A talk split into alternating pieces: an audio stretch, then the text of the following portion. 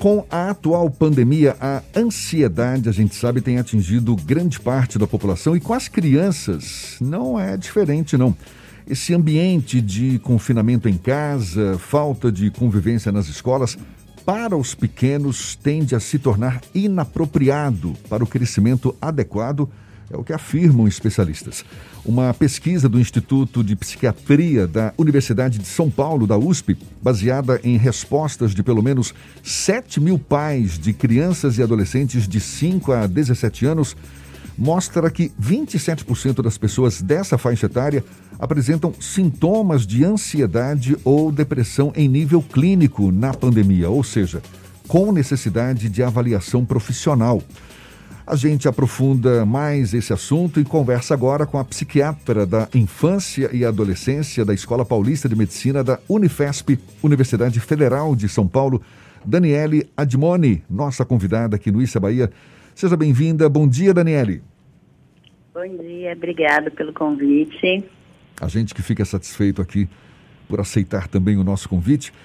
Daniele, para chegar a esse ponto, uma ansiedade que pode, por exemplo, evoluir para uma depressão em nível clínico, tanto crianças como adolescentes costumam emitir quais sinais? Como é que a gente pode perceber que os pequenos ou os adolescentes estão precisando de ajuda?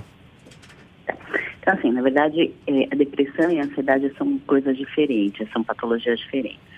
É, de uma maneira geral, qualquer mudança de comportamento que chame atenção precisa ser valorizado. Então, por exemplo, uma criança que gostava de estudar e para de estudar, que gostava de ver os amigos e não quer mais, mesmo que seja online, né? Não dá para ver, abraçar, mas dá para ligar, enfim, Zoom, todas essas coisas é, uma criança que gostava de outras atividades, então, por exemplo, ler, desenhar, enfim, coisas que dá para fazer em casa, mesmo na pandemia, mesmo trancada em casa, e que começa a se desinteressar pelas coisas. Né?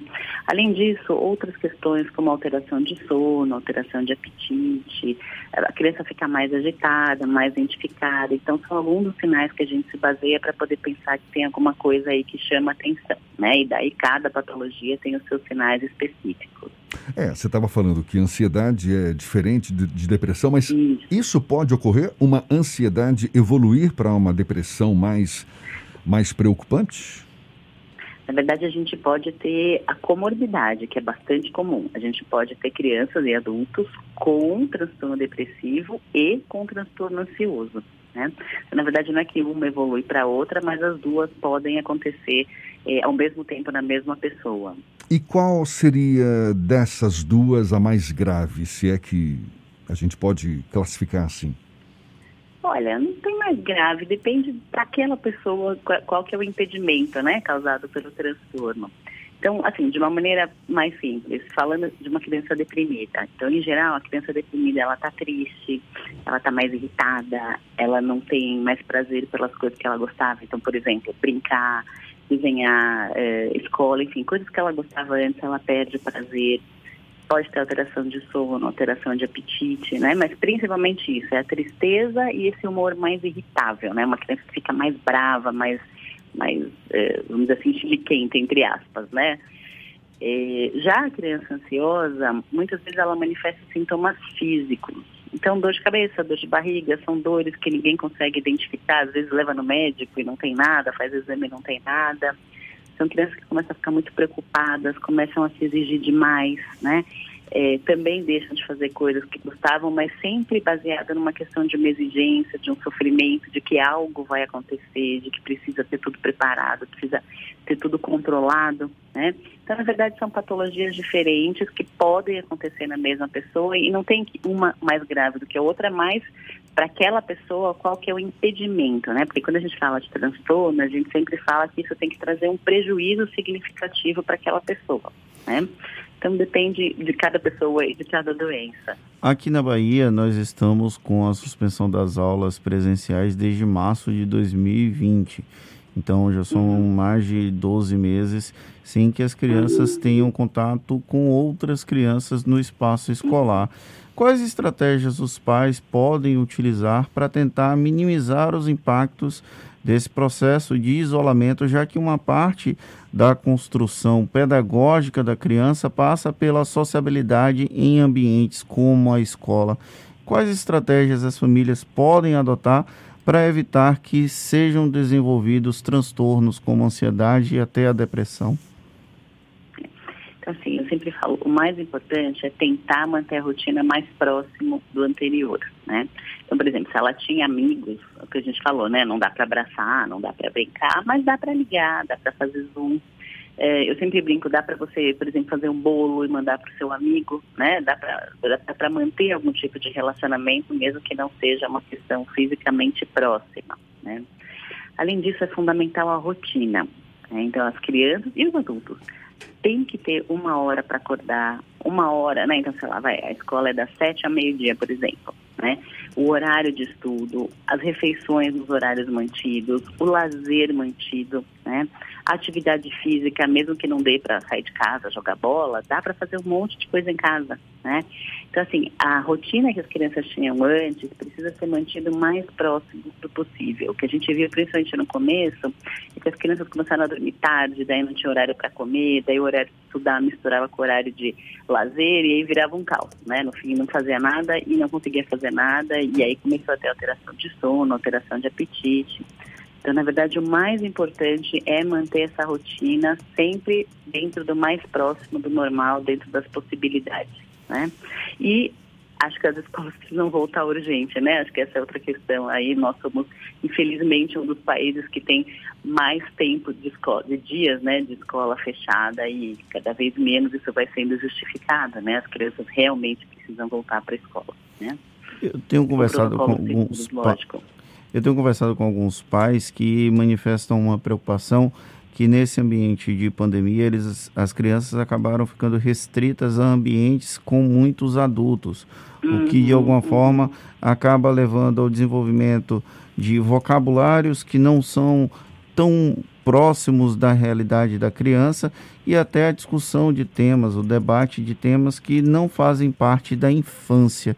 Como os pais podem evitar que isso aconteça Existe, por exemplo, uma sugestão de lockdown de notícias sobre coronavírus na frente da criança? Então, acho que sim. Acho que é, alguns veículos da mídia têm né, feito um exagero. Até ontem achei tão interessante, escutei de uma paciente falando que ela foi no pronto-socorro colher PCR, né, matar os sintomas, e aí, enquanto ela colhia, ela ficava vendo a televisão, dizendo que estão morrendo sei lá quantas mil pessoas por dia. Enfim, isso gera uma angústia infinita, né? Você está ali colhendo o PCR e você fala, pronto, vou morrer, né?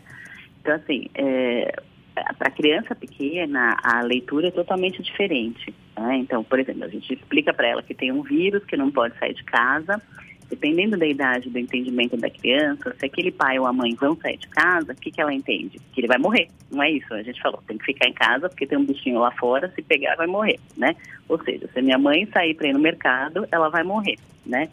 Então é importante a gente deixar muito claro para as crianças, dentro do entendimento delas, o que está acontecendo, mas assim, toda essa loucura de número de mortes, falta de leito, de medicação, isso não precisa chegar na criança, né? Ela não tem nenhum poder de ação sobre isso, então a gente precisa tomar muito cuidado, né, com o que a gente passa para ela e com o que a gente deixa eles assistirem, porque dependendo de como isso é entendido, só gera angústia, né? Ele não vai trazer nada de cuidado, de atenção, mas só vai gerar uma angústia para uma criança que não sabe ainda lidar com todo esse tipo de informação, né? Por isso que é importante os pais orientarem a criança dependendo da idade e da capacidade cognitiva dela, mas tem que filtrar mesmo, né? O que, que a criança vê e escuta, porque realmente isso gera uma angústia imensa.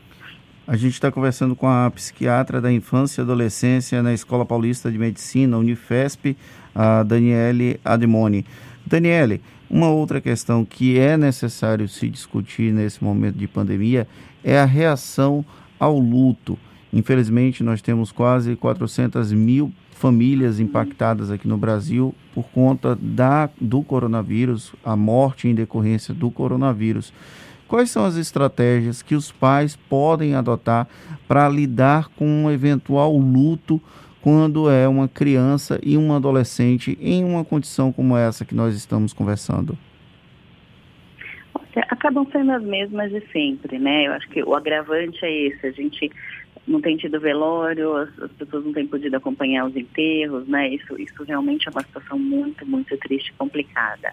Mas sempre a mesma orientação de sempre, né? De explicar que aquela pessoa não vem mais, é, que ela está bem onde está. Enfim, depende muito da, da idade da criança e do entendimento dela, né? A gente tem crianças de seis anos que são super espertas e entendidas e crianças de nove que não têm tanto entendimento. Então depende muito de cada criança, né?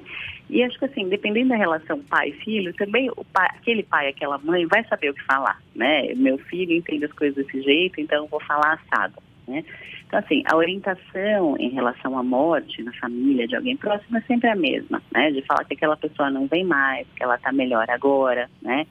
Que está todo mundo cuidando dela de uma outra maneira, mas realmente assim, essa parte concreta, esse fechamento que existia antes, né, de existir um velório, um, sei lá, um enterro, alguma coisa assim, isso realmente não existe mais, isso também acaba sendo muito ruim, não só para as crianças, a gente escuta isso muito dos adultos também, né, eu não pude ir no enterro do meu pai porque eu também estava com Covid, é, enfim, né, alguém morreu em outro lugar, eu nem pude ter contato com ninguém, então assim, isso realmente acaba agravando muito a situação, né? Nós precisamos desses rituais para fazer alguns fechamentos na vida, né? Daniele, qual seria o sinal que, que possa, por exemplo, representar, digamos, o limite para os pais perceberem que está na hora de procurar uma ajuda médica, uma ajuda psiquiátrica ou ajuda psicológica por conta da ansiedade ou da depressão que essa criança ou esse adolescente esteja vivenciando nesse tempo de pandemia? Então, acho que são aqueles primeiros sinais que eu falei de uma maneira geral, isso vale para qualquer transtorno psiquiátrico, né? Qualquer questão. É uma mudança clara e duradoura, né? Lógico, a gente não está falando de um dia que aquela criança fica triste ou um dia que aquele adolescente está irritado, mas uma coisa que persiste, né? Então, é uma mudança clara de comportamento. Então, por exemplo, era alguém que gostava de estudar e para de estudar alguém que gostava, sei lá, é, de desenhar, de fazer alguma atividade que não foi, vamos dizer assim, proibida, né, durante a pandemia, e que para de fazer isso, perde o interesse por isso, né, começa a ter alteração clara de sono, ou dormir demais, ou dormir de menos, alteração clara de apetite, comer demais ou comer de menos, né? Alteração da psicomotricidade que a gente fala, então começar a ficar muito agitado, muito inquieto, ou o contrário, né? Muito prostrado, muito quieto, muito isolado. Então, basicamente é isso assim, uma mudança clara no comportamento que persiste, daí a gente precisa ficar de olho. Pela sua experiência, Daniele, você saberia assim quantificar esses efeitos, esses sinais que passaram a ser detectados em crianças e adolescentes depois dessa pandemia? É, você diz o que, que a gente viu primeiro, é isso? Isso. O que mais chamou a atenção? A alteração de sono. É o que a gente mais tem visto, foi o que logo apareceu com o começo da quarentena, por isso que eu falei que é tão importante manter a rotina, né?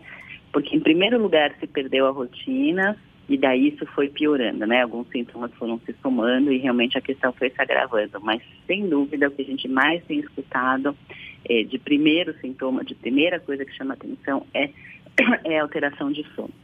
E em relação à quantidade de crianças, você tem percebido um aumento de, de crianças e adolescentes com esses sintomas? Sim, absurdo. Né? A gente viu um aumento absurdo da procura de por saúde mental em geral, né? Psiquiatra, psicólogo, enfim, todos os profissionais de saúde mental tiveram um aumento absurdo de procura. É, algumas pesquisas pelo mundo têm mostrado isso, né? Um aumento de 30% a 40% dos transtornos ansiosos na infância e na adolescência com a pandemia. Então, realmente é um, é um aumento bem expressivo, bem importante. Preocupante. Daniele, para encerrar, a gente tem uma perspectiva de retorno gradual, de reabertura das atividades e retomada da normalidade, inclusive com aulas presenciais. Você tem algum aconselhamento aos pais de crianças e adolescentes nesse processo de reabertura sobre eventuais sinais da reação que essa criança pode ter e eventualmente desenvolver algum tipo de distúrbio nesse processo? Então, acho que primeiro é importante orientar que em São Paulo nós já retomamos. Né? Retomamos, voltamos, enfim, estamos voltando de novo agora. É, é, importante orientar que a escola não é aquela escola ali em março do ano passado que aquela criança, aquele adolescente deixou, né? Então é uma escola com cuidado, com distanciamento social, não tem todo mundo na classe, não vão estar todos os professores, né? É importante o uso de máscara, de lavar a mão, o uso de álcool gel, enfim. É uma escola, é uma situação, é um mundo totalmente diferente do que quando deixamos ali e fomos todos para casa. Né? Então é importante orientar as crianças isso, né? de que algumas coisas não são como eram antes. Né? Mas as crianças têm ficado muito, muito, muito felizes de voltar, né? de poder ver os amigos, de poder retomar as aulas presenciais, porque as aulas online são muito difíceis quando elas ocorrem. Né? A gente tem visto aí que muitas vezes as pessoas não têm tido nem acesso a isso. Então as crianças e adolescentes têm ficado muito, muito contentes de poder ter esse retorno presencial dessa maneira totalmente diferente de quando eles deixaram a escola. Doutora Daniela Admoni, muito obrigado, psiquiatra da Infância e Adolescência da Escola Paulista de Medicina da Unifesp, Universidade Federal de São Paulo. Muito obrigado pelos seus esclarecimentos, pela atenção dada aos nossos ouvintes. Bom dia e até uma próxima. Obrigada a vocês pelo convite. Bom dia.